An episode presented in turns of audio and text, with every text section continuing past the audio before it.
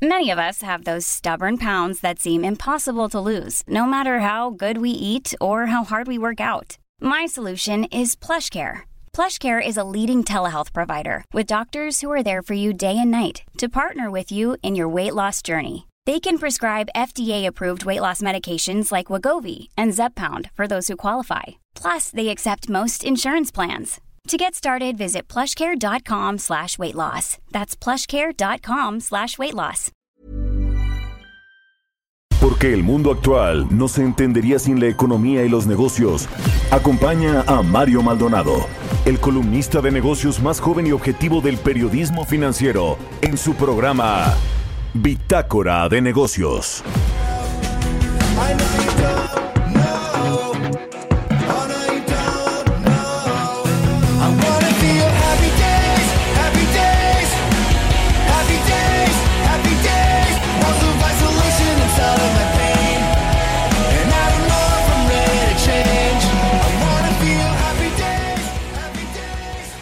¿Qué tal? ¿Cómo están? Muy buenos días. Bienvenidos a Bitácora de Negocios. Yo soy Mario Maldonado y me da mucho, mucho gusto saludarlos en este jueves 21 de mayo del 2020. Saludo con mucho gusto a quienes nos escuchan aquí en la Ciudad de México por la 98.5 de FM a través de las frecuencias de El Heraldo Radio, también en Guadalajara, Jalisco por las 100.3 y en Monterrey, Nuevo León por la 90.1 de FM todas las estaciones que nos retransmiten en el resto de la República Mexicana y a través de la página heraldodemexico.com.mx. Ahí está el streaming del programa para que nos escuche en cualquier parte del mundo. Iniciamos este jueves con esta canción de Blink 182, esta banda de los noventas, ¿no? Yo recuerdo que la escuchaba de mucho más chavo. Se llama Happy Days. Recuerde que todos los días empezamos con una canción y esta semana estamos escuchando canciones de bandas que volvieron a unirse después de haberse separado y recuperaron su éxito. Y ahora sí, vámonos con lo que tenemos en el programa. Vamos a platicar en breve con Roberto Aguilar, como todos los días, con lo más importante de los mercados financieros. Fíjese que hay un tema muy interesante que se abre en este conflicto entre Estados Unidos y China, este conflicto comercial, y es que las empresas chinas ya no van a poder cotizar en las bolsas de Estados Unidos. Todo un tema.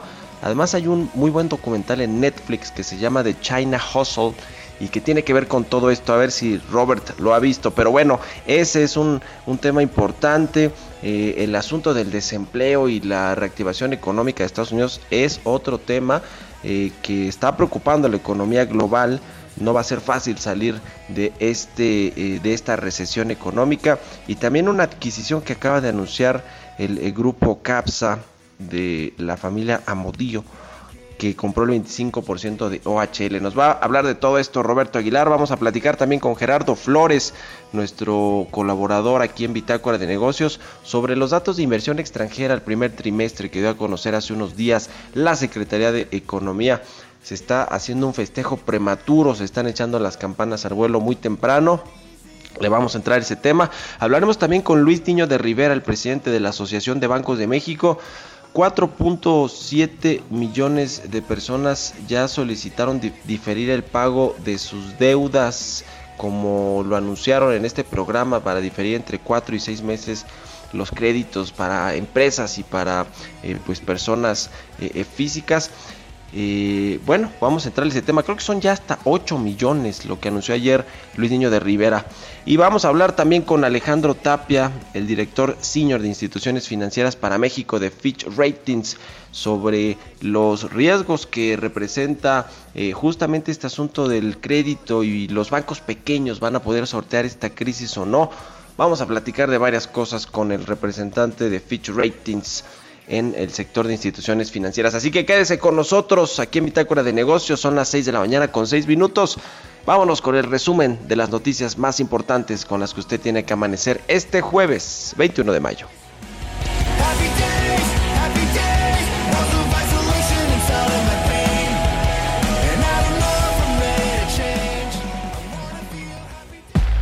El resumen. Presidente Andrés Manuel López Obrador pidió que se investigue al expresidente Enrique Peña Nieto por presuntamente haber beneficiado con contratos por 12.170 millones de pesos a la farmacéutica Baxter International. Bueno, que hay que investigar si está involucrado el presidente Peña Nieto y hay que ver este, desde cuándo está operando la empresa, qué contratos ha recibido. Hay que revisarlo, hay que verlo. Ante la crisis generada por el COVID-19, la banca en México aseguró que es parte de la solución y no del problema, ya que cuenta con solidez y solvencia para satisfacer toda la demanda de créditos que venga, por lo que no requiere de ningún apoyo gubernamental o de sus matrices. El subgobernador del Banco de México, Jonathan Heath, expresó que en el seno de la Junta de Gobierno del Instituto Central actualmente hay consenso en que la tasa de interés de referencia debe seguir bajando y que el debate se centra en la velocidad a la que lo deben hacer. De acuerdo con la estimación del último consenso de analistas consultados por Citibanamex, el Producto Interno Bruto de México tendrá una contracción de 7.6% en este 2020. Tras obtener un amparo contra el acuerdo emitido a finales de abril, el Centro Nacional de Control de Energía permitirá las pruebas programadas para que reciban la licencia de operación 23 centrales generadoras de electricidad de fuentes renovables. Economistas advirtieron que el reporte de desempleo del primer trimestre del año todavía no refleja el drástico impacto de la pandemia en el mercado laboral, por lo que se espera que durante 2020 la tasa se eleve en cerca del doble y se registre un recorte de 1.200.000 fuentes laborales formales. Bitácora de negocios. editorial.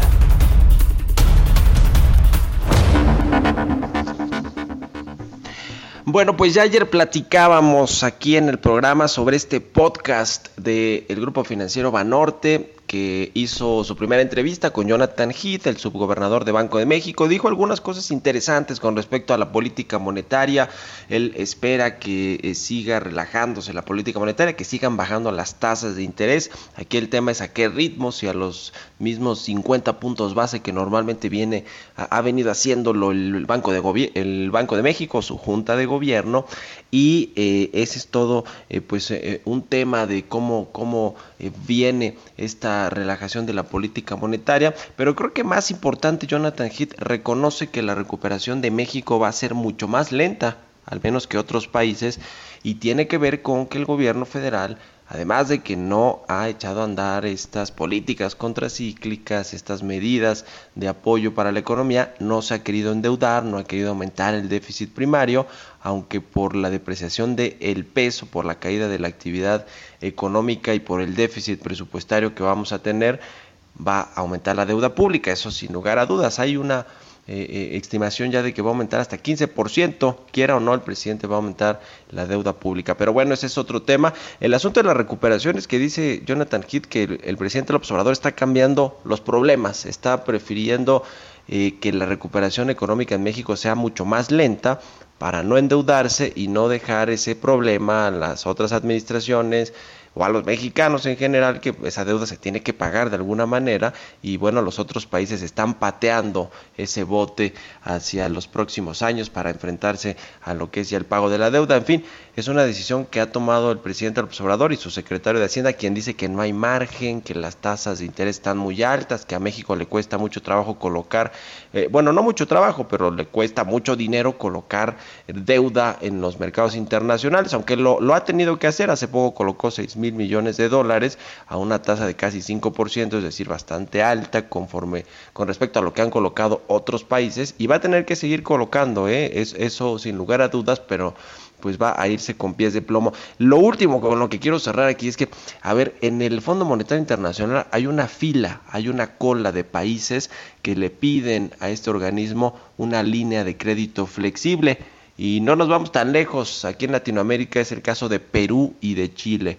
México tiene una línea ya contratada con el FMI lista para usarse, más de 60 mil millones de dólares. Y bueno, pues mientras otros la están pidiendo, México la tiene y no la quiere ocupar.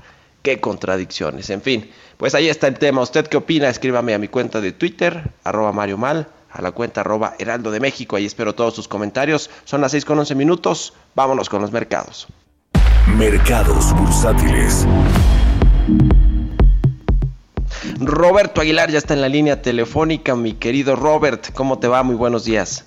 ¿Qué tal, Mario? Muy buenos días. Fíjate que ayer eh, fue muy destacada la recuperación del tipo de cambio, bueno, hablando de los niveles en los que se encuentra, pero fíjate que ayer ganó más de 2% y llegó a tocar el 23.05, ahorita está en 23.14, pero bueno, no está de más destacar esta cuestión justamente de nuestra moneda. Y comentaba que una mayor tensión de la relación entre Estados Unidos y China, que por cierto este documental que comentas, Mario, es el que ve eh, donde inviertes o engañan a muchos inversionistas sobre empresas chinas que ni siquiera existen, que son empresas fantasmas, y que, fue una cosa bastante compleja y que, bueno, pues generó muchas dudas.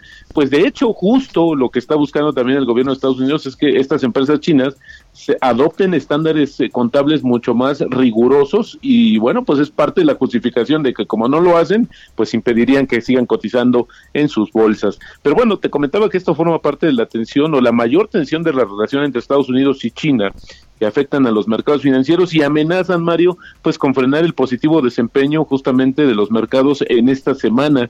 Ayer, mientras el presidente Donald Trump acusaba nuevamente a China de no haber detenido el virus y de organizar una campaña de desinformación con fines político-electorales, el, el Senado de Estados Unidos aprueba por unanimidad el proyecto de ley que podría prohibir a compañías chinas cotizarse en las bolsas de valores de Estados Unidos de hecho, ayer una cadena de cafeterías pues anunció que dejaba el Nasdaq como parte de estas adecuaciones y bueno, pues otro otra manifestación de esta relación también compleja que hay entre los dos países. Pero bueno, te decía también que este enfrentamiento contribuyó en menor medida a la baja de los mercados asiáticos, que eso sí, estuvieron más atentos a la caída de las exportaciones japonesas y también de las exportaciones coreanas. Eh, estamos a la espera de la actualización de las ayudas por desempleo en Estados Unidos, que podrían eh, ser de 2.4 millones hasta este día, hasta el cierre de esta semana, para llegar a 38.9 millones de trámites solo en siete semanas. Pero fíjate, Mario, que ya hay varios especialistas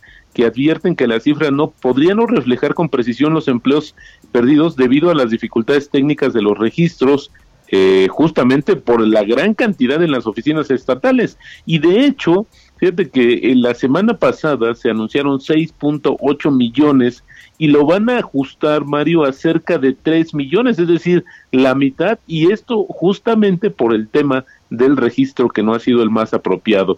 Y pero sin embargo no deja de ser relevante el dato, sobre todo por la profundidad de la caída económica que se espera para el segundo trimestre que estamos viviendo ya. Además, los mercados eh, pues estarán atentos a, las a la participación del presidente de la Reserva Federal, Jerome Powell.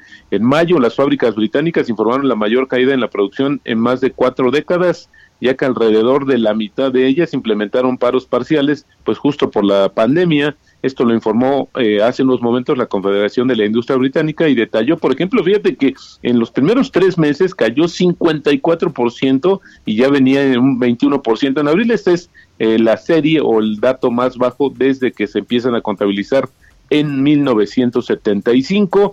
Las acciones de Lufthansa subían cerca del 5%, ya que se está se adelantó que hay un acuerdo muy avanzado ya con el gobierno de Alemania, Mario, para un acuerdo que equivaldría a 9.900 millones de dólares y esto permitiría justamente al gobierno pues tomar 20% de la aerolínea como parte del rescate justamente a esta empresa tan importante para la economía alemana. Y luego el gobierno de Estados Unidos ordenó 300 millones eh, de dosis de una potencial vacuna para el COVID-19 que desarrolla, fíjate, apenas la está desarrollando AstraZeneca y la Universidad de Oxford y ellos esperan que las primeras unidades estén disponibles para octubre, aunque obviamente, Mario, pues dependerá de las pruebas y cómo vaya avanzando justamente los resultados clínicos sobre esta fase temprana de ensayo clínico, pero bueno, ya el gobierno le firmó este acuerdo por 300 millones de dosis eh, y también, bueno, el grupo español Villamar Mir anunció un acuerdo para la venta de hasta 25% de OHL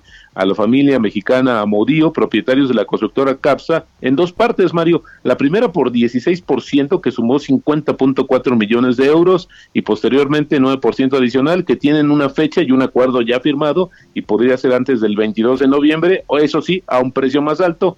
La operación le permite a los empresarios mexicanos relevar a Juan Miguel Villamar del control de la firma española, justamente por el tamaño de su tenencia accionaria y las acciones de OHL en respuesta a este anuncio, Mario, subieron más de 45% en la Bolsa de España. Mañana, Mario, van a dar a conocer el dato de la inflación y bueno, pues hay que, se está esperando ya que se regrese un poco el dato y esto debido al aumento del precio de las gasolinas y algunos alimentos procesados y productos agrícolas. Y bueno, mañana vamos a estar muy pendientes a ver de esta situación. Sin embargo, fíjate que aunque se regresara, porque lo que está esperando Reuters es una tasa anual de 2.46%, pues todavía hay mucho margen de maniobra para el tema de la política monetaria, sobre todo o especialmente para el tema inflacionario por parte del Banco de México. Y Mari, pues no dejamos de estar alegres, contentos, ya esta situación que anunció ayer el gobierno de la Ciudad de México, que a partir del 15 de junio habrá cerveza en la ciudad, solo, aunque sea solo de una marca, pero ya habrá cerveza disponible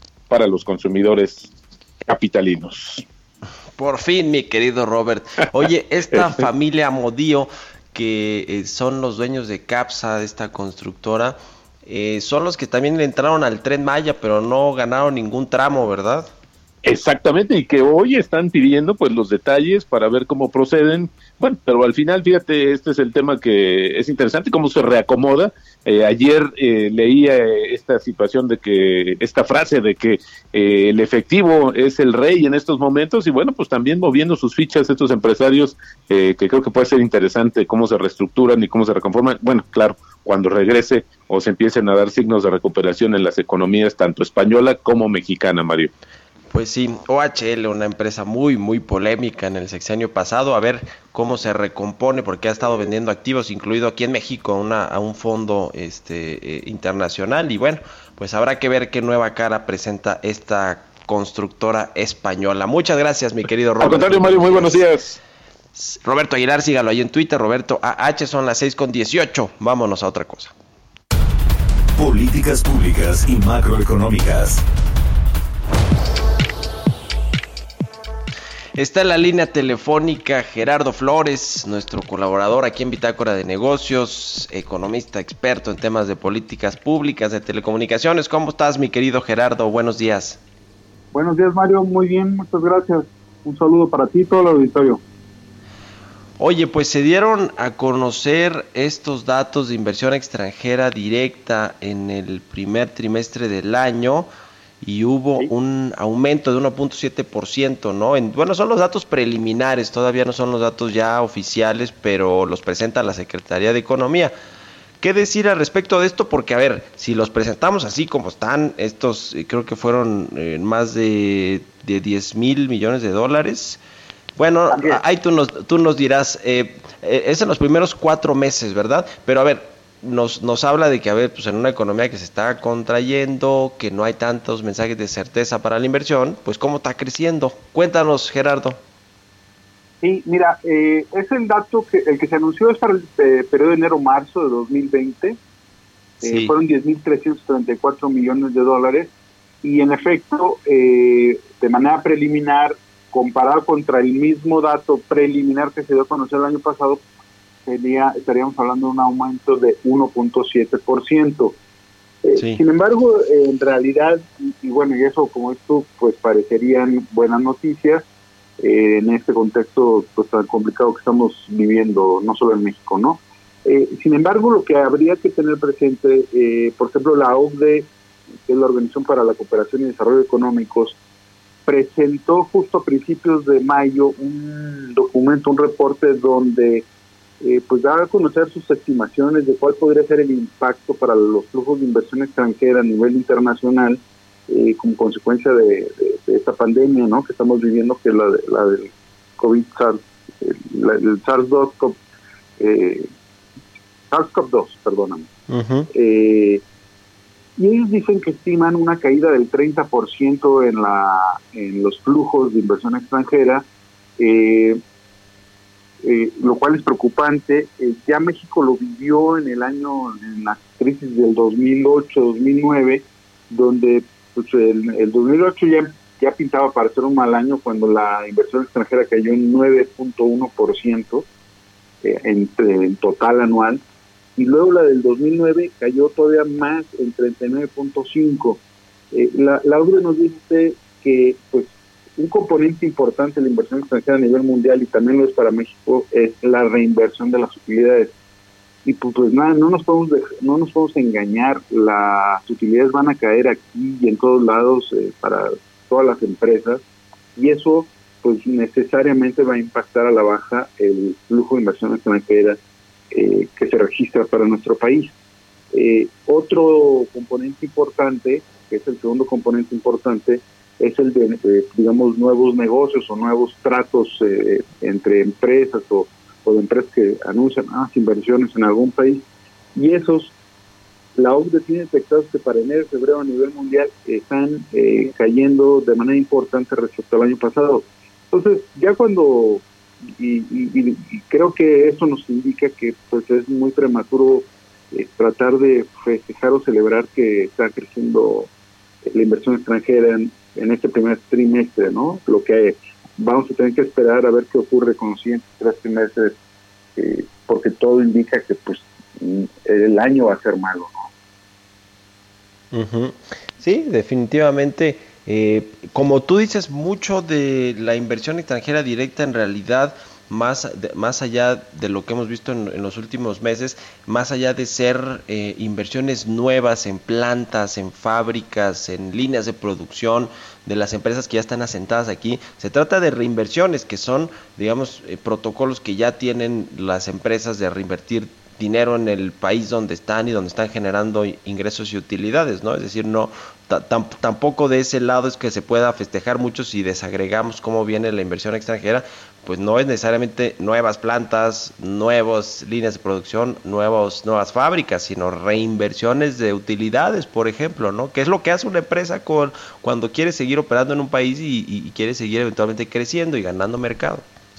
Sí, en el caso de México, eh, el año pasado ese componente fue el 55%, es decir, es el más importante del dato que se registra en México. Híjole, pues qué cosa. Oye, finalmente un comentario, mi querido Gerardo. Ayer les dio un revés ya un tribunal, una corte a la Secretaría de Energía y al SENACE con respecto a esta limitación de la producción de energías limpias. ¿Cómo lo viste? 23 pues empresas obtuvieron amparos. Sí, habría que ver este, cuál va a ser el destino final de esas, de esas suspensiones, porque entiendo que son suspensiones provisionales. Sí. Eh, a mí lo que más me preocupa es cómo la CNR está pasando por encima de un órgano que incluso en la Constitución se habla de que tiene autonomía técnica, que es la Comisión Reguladora de Energía. Creo que ahí hay un dato importante que no se ha discutido y que es importante que se haga un debate sobre eso, porque no podemos permitir que así como así, con un instrumento que ni siquiera tiene carácter de ley ni nada, eh, se pase por encima de, la, de las atribuciones que tiene un órgano con autonomía técnica y de gestión como es la Comisión Reguladora de Energía, ¿no? Bueno, pues te agradezco mucho Gerardo Flores, muchas gracias y buenos días, hasta luego. Buenos días, un abrazo. Un abrazo para ti también, vamos a hacer una pausa, regresamos.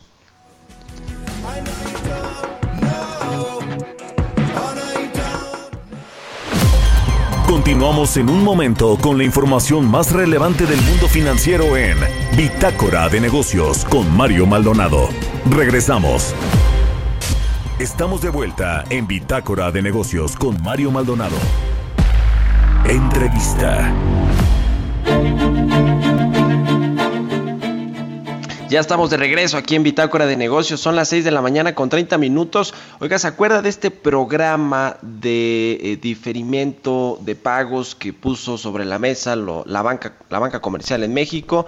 Bueno, pues ya se anunció ayer que al menos 7.9 millones de créditos están registrados ya en estos programas de ayuda para aplazar o diferir el pago de los créditos en cuatro y seis meses.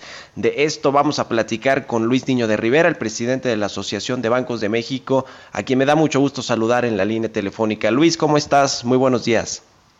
Mario, un gran placer, buenos días, siempre un gusto estar contigo y con tu audiencia. Muchas gracias por tomarnos la llamada. Pues cuéntanos un poquito de lo que anunciaron ayer. Ya hay muchas eh, micro y pequeñas empresas que tomaron estos programas, pero también pues las personas que tenemos tarjetas de crédito. Cuéntanos un poquito cómo está desagregado estos 7.9 millones de créditos registrados en estos programas de ayuda. ¿Cómo no, Mario? Mira, hay 3.2 millones de micro, pequeñas y medianas empresas, más personas físicas con actividad empresarial.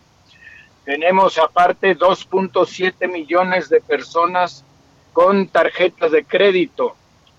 Y de ahí te explico, hay 19 millones de tarjetas de crédito activas, pero 10 millones de ellas la usan como medio de pago y no como fuente de financiamiento. Esto es, son las personas que llamamos totaleros porque pagan el total de su saldo cada mes. Pero 9 millones, 9 millones sí usan el crédito. Esto quiere decir que estos 2.7 millones de créditos representan el 30% de esos 9 millones. Aparte tenemos 1.8 millones en crédito al consumo que está compuesto de tres partes. Nómina, que es un millón de créditos. Créditos personales son 600 mil y 200 mil son créditos automotrices. Y aparte tenemos 281 mil créditos hipotecarios. Así se componen los casi 8 millones de créditos que se han subido o se han sumado a este programa de diferimiento de cuatro meses con posibilidad de extenderlo otros dos meses más. Ahora, eh, ¿qué, va, ¿qué está pasando ahí con los bancos? Em, eh, supongo, y, lo has mencionado muchas veces, que el índice de capitalización está en muy buenos niveles, también el índice de cartera vencida, es decir, hay una banca comercial que está sana, pero eh, pues a la luz de esto probablemente sí haya aumentos en la cartera de crédito más adelante para los bancos. ¿Cómo están viendo esta situación económica que, bueno, quizás está tardado incluso un poquito más la economía en reabrirse? Luego de esta eh, pandemia del COVID? Como tú señalas, eh, la banca está en una situación muy sólida en su estructura financiera, su liquidez, sus niveles de capitalización. Tenemos 600 mil millones de pesos listos para prestar. El programa de regulación temporal que nos eh, facilita la Comisión Nacional Bancaria para hacer este esquema de diferimiento nos permite mantener la calidad de cartera y sobre todo mantener a las personas con buena calificación en los registros de las sociedades de información crediticia que son Círculo de Crédito y el Buró de Crédito. Por consiguiente, eh, no tendremos un deterioro eh, en el balance de los bancos por este programa de diferimiento. Pero evidentemente, Mario, la economía eh, se está contrayendo porque el, confinamiento pues ha parado la actividad económica en muchos frentes. Hay industrias muy afectadas, por ejemplo, la aviación, la hotelería, los restaurantes, los servicios turísticos, pero hay otras partes de la economía que se van a reactivar muy rápido. Por ejemplo, todas aquellas empresas y, e industrias que sirven a la cadena productiva norteamericana dentro del TEMEC.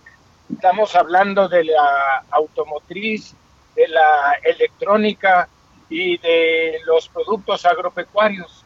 Y ahí también tenemos programas de apoyo para empresas que están en, ese, en esa condición con capital de trabajo y sobre todo para MIPIMES junto con la banca de desarrollo que son Nacional Financiera y Bancomex por un lado y FIRA y la Financiera Nacional de Desarrollo por el otro. En eso estamos trabajando junto con los gobiernos estatales y la iniciativa privada de las distintas entidades. Tenemos 25 estados con los que estamos dialogando para apoyar a las MIPIMES que forman cadenas de valor en los estados con empresas más grandes o que tienen actividades independientes. Eso para darle mayor actividad y acelerar la recuperación económica en el país, Mario. Este programa del Banco de México de eh, poner a disposición del sistema financiero 750 mil millones de pesos para que a su vez estos sean inyectados a la economía a través de financiamientos y, demás, eh, ya se anunciaron las reglas esta semana para acceder a, ese, a esos recursos. ¿Cómo está avanzando esto, eh, Luis, en cuanto a los bancos que están ya echando mano de este dinero para prestarlo? Mira, es un programa muy amplio, muy inteligente y muy puntual. De esos 750 mil millones, 250 mil están orientados a MIPIMES, otra cantidad similar a la banca de desarrollo y otro tanto más a los bancos comerciales. A eso hay que agregarle los 50 mil millones de pesos que hace un mes el Banco de México devolvió a los bancos comerciales el depósito de regulación monetaria que tenemos. Teníamos 320 mil millones depositados en Banco de México, ahora son 270 mil. Todo eso está eh, listo con las nuevas reglas y cada uno de esos tres segmentos está preparándose por si es necesario usarlo. Ahora, te digo, la banca en este momento no tiene un problema de liquidez por los 600 mil millones que tenemos, pero estos programas son de aquí en adelante y, vamos a necesitar reactivar la economía con todos los recursos disponibles y esta es una parte muy importante porque 800 mil millones de pesos representan el 2,5% del Producto Interno Bruto, que es una cantidad muy relevante. Luis, ¿cuánto ha aumentado el riesgo de impago, es decir, en el perfil crediticio de, los acreedores de la banca por esta situación económica? Estoy hablando, por supuesto, de las MIPIMES, de las micro, pequeñas y medianas empresas, pero también de las personas eh, que tenemos una, cartera de una tarjeta de crédito, un crédito automotriz, un crédito este, hipotecario, etcétera. En, sus perfiles me imagino que ustedes ya vieron cuánto está aumentando este, este riesgo de posible impago en, la banca. ¿Tienen ese dato de cuánto ha aumentado por esta crisis? Estamos exactamente en ese ejercicio. Inclusive lo estamos trabajando de la mano con Banco de México y con la Comisión Nacional Bancaria. Esto es, hacemos ejercicios de los distintos tipos de créditos que tenemos, hipotecarios, automotrices, tarjetas, créditos personales, empresariales, personas físicas con actividad empresarial y créditos agropecuarios, para analizar cada uno de esos eh, conceptos crediticios. Y sí, hay industrias, como ya platicábamos, eh, mucho más afectadas que otras, pero particularmente hay muchas MIPIMES, micro, pequeñas y medianas em, empresas, que no han podido eh, llevar a cabo su actividad por el confinamiento. Y hay personas, como ya es, son números conocidos, que se han quedado sin empleo ahí es donde tenemos que tener más apoyo y, ayudarlos a levantarse más a prisa. Eh, estamos platicando con Luis Niño de Rivera, el presidente de la Asociación de Bancos de México. Luis, eh, ¿qué pasaría en un escenario hipotético? Y creo que ustedes tienen este, este worst case scenario como, como todos los bancos o el sector financiero. ¿Qué pasaría si estos casi 8 millones de personas y empresas que han solicitado este, este programa de apoyo para diferir los pagos no pagan? ¿Qué pasaría? ¿Habría un riesgo importante para la banca si no pudieran pagar estos 7.9 millones? De créditos? Mira, ese es un punto muy importante porque está construido dentro del esquema regulatorio temporal exactamente el manejo de esa situación. No es que el, al final del cuarto mes o del sexto mes, digamos, me tienes que pagar todo, no va a funcionar así. Vamos a reprogramar los pagos, a recalendarizarlos para que se ajusten exactamente a las necesidades y capacidades de pago de cada uno de los clientes. Algunos los vamos a pasar al final del crédito originalmente contratado para que tengan desahogo total, para que la liquidez sea real. Y los que puedan hacerlo antes, lo programaremos así. Este es un momento muy importante de tener mayor flexibilidad para ajustarnos a las condiciones particulares de cada acreditado. Luis, ¿cuánto va a tardar, eh, y sé que es una pregunta muy difícil, en recuperarse el, el nivel de créditos y de eh, otorgamiento de financiamientos que, traía la banca antes de la crisis. Y te lo pregunto porque hay sectores, como bien dices, como el sector turístico, que va a estar muy afectado. Yo he escuchado a Miguel Torruco, el secretario de Turismo, decir que quizá en el 2023 estemos cerca de recuperar los niveles precrisis de coronavirus, lo cual pues es muy impactante. ¿En la banca tienen algún escenario similar? Mira, en la, en la ABM no hacemos proyecciones económicas, porque no tenemos un departamento de estudios económicos, pero déjame decirte que va a ser muy distinto eh, por regiones del país y por tipo de industria. Cada una va a tener un devenir diferente porque depende en dónde estés insertado en la actividad económica nacional e internacional. El turismo, por supuesto, que va a tener ese impacto. Y eso también va a afectar, y ya está afectando, a las líneas aéreas y a los restaurantes, además de los hoteles.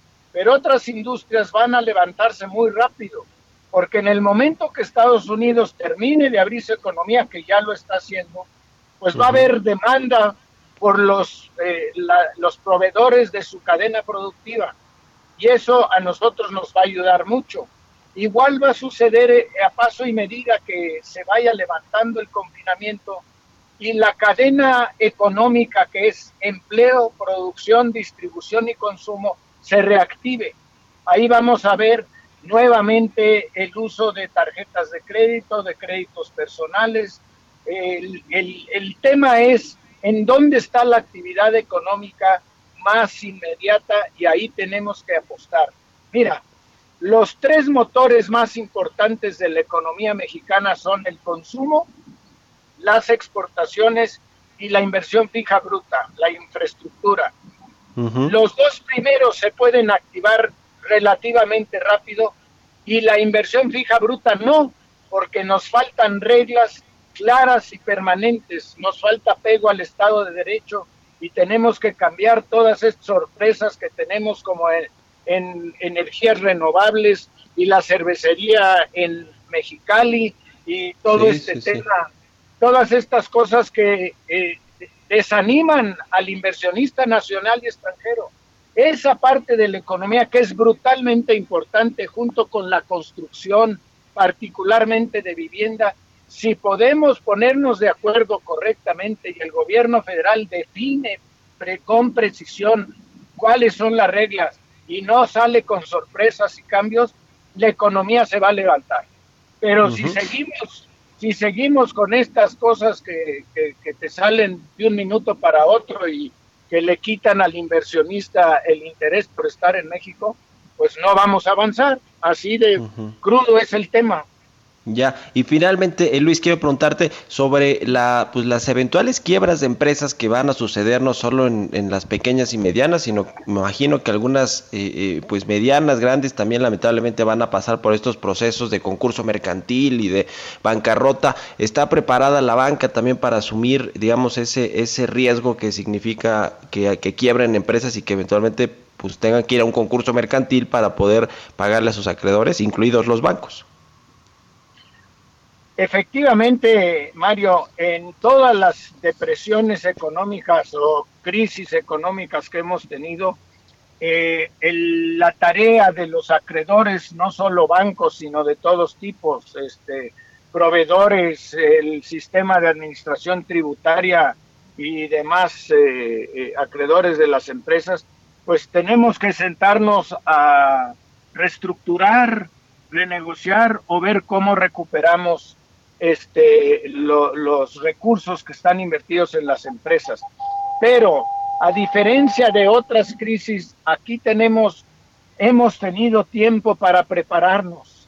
Este, no es que de repente se vuelva un desastre como pasó en el 2008, que el 15 de septiembre de 2008 con la quiebra de Lehman Brothers, el mundo se colapsó y nadie tuvo tiempo más que de salir corriendo a ver qué podían rescatar. Aquí hemos tenido espacio para ponernos de acuerdo, para trabajar juntos, para hacer las cosas que nos van a ayudar a salir más pronto. Por eso tenemos que estar todos de acuerdo en cómo organizar para que todos los recursos disponibles del gobierno federal, de la iniciativa privada, del sistema financiero, del Banco Central, que todo eso funcione coordinadamente.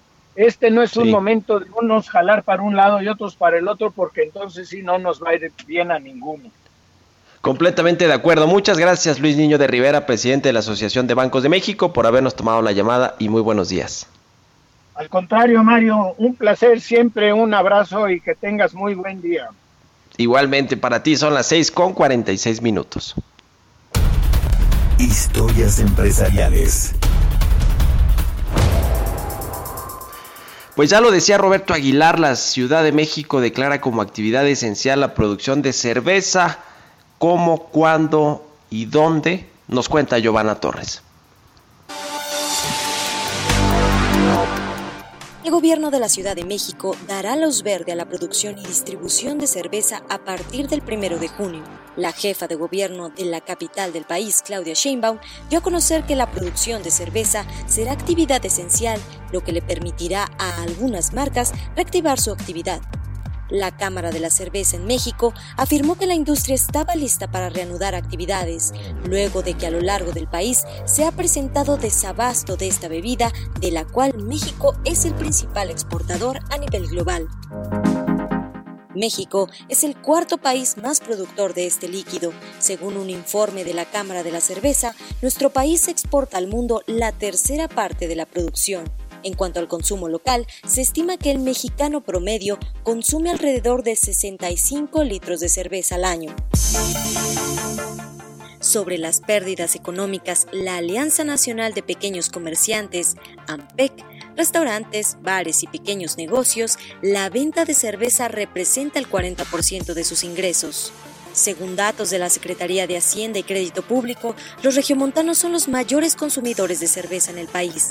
La Ciudad de México se ubica en el segundo lugar con un gasto per cápita de 2.169 pesos al año, mientras que Jalisco es el tercer lugar con 1.208 pesos gastados por una persona de manera anual.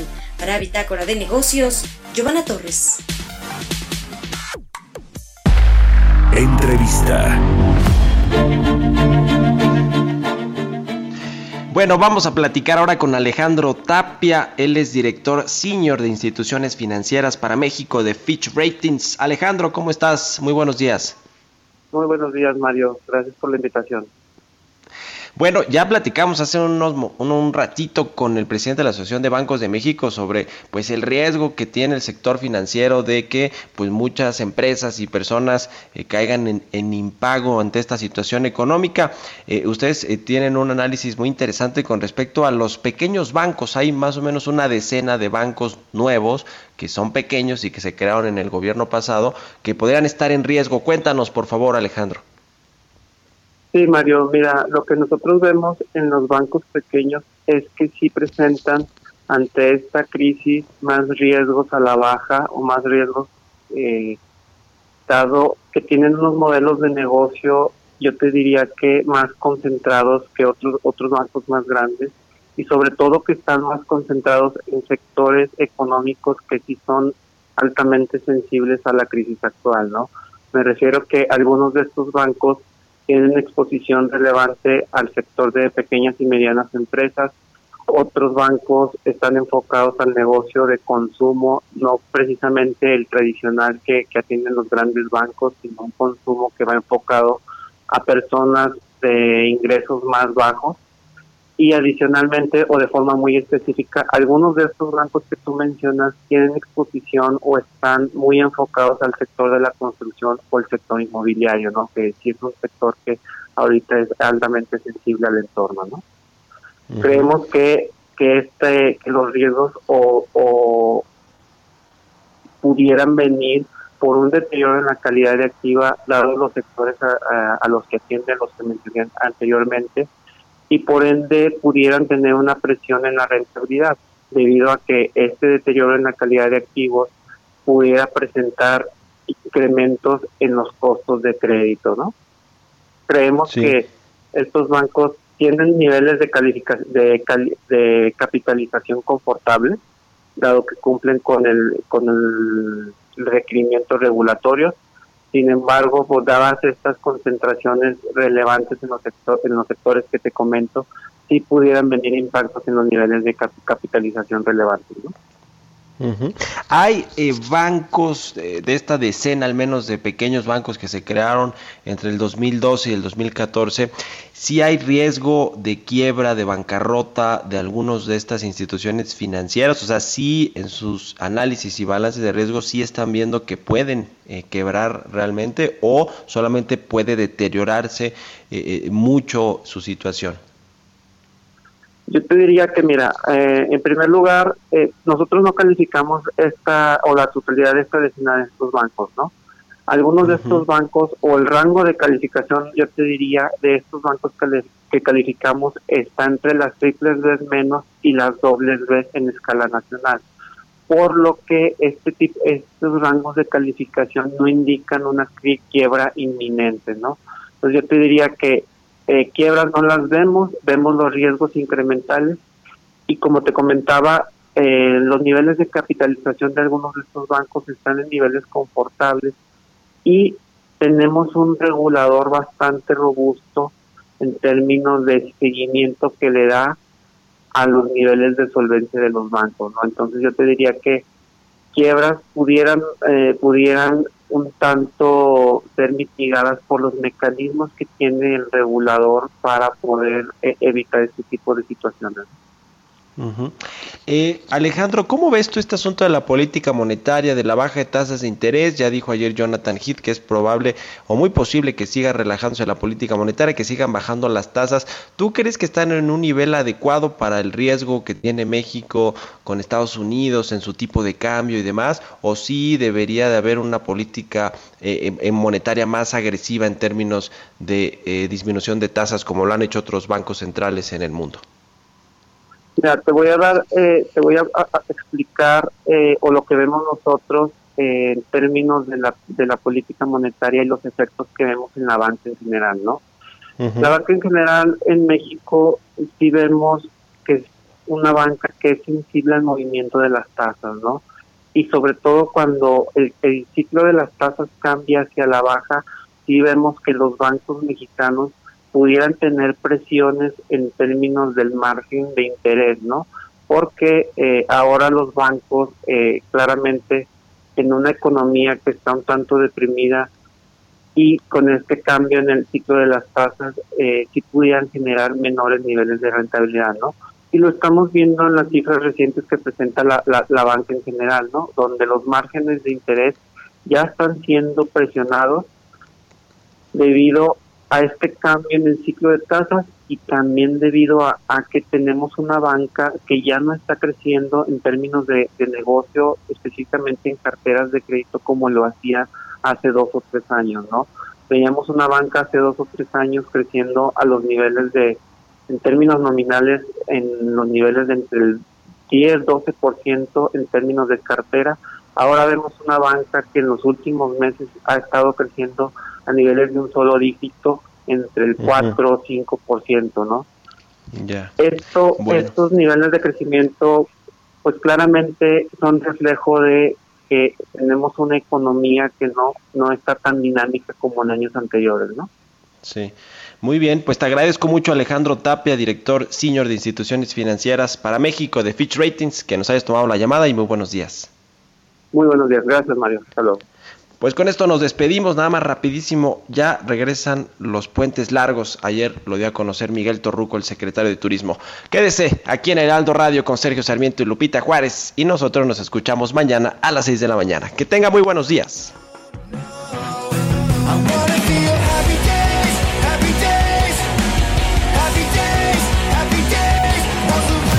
Fue Bitácora de Negocios con Mario Maldonado, donde la H suena y ahora también se escucha. Una estación de Heraldo Media Group. Mom deserves the best, and there's no better place to shop for Mother's Day than Whole Foods Market. They're your destination for unbeatable savings, from premium gifts to show-stopping flowers and irresistible desserts. Start by saving 33% with Prime on all body care and candles. Then get a 15-stem bunch of tulips for just $9.99 each with Prime. Round out Mom's menu with festive rosé, irresistible berry chantilly cake, and more special treats. Come celebrate Mother's Day at Whole Foods Market.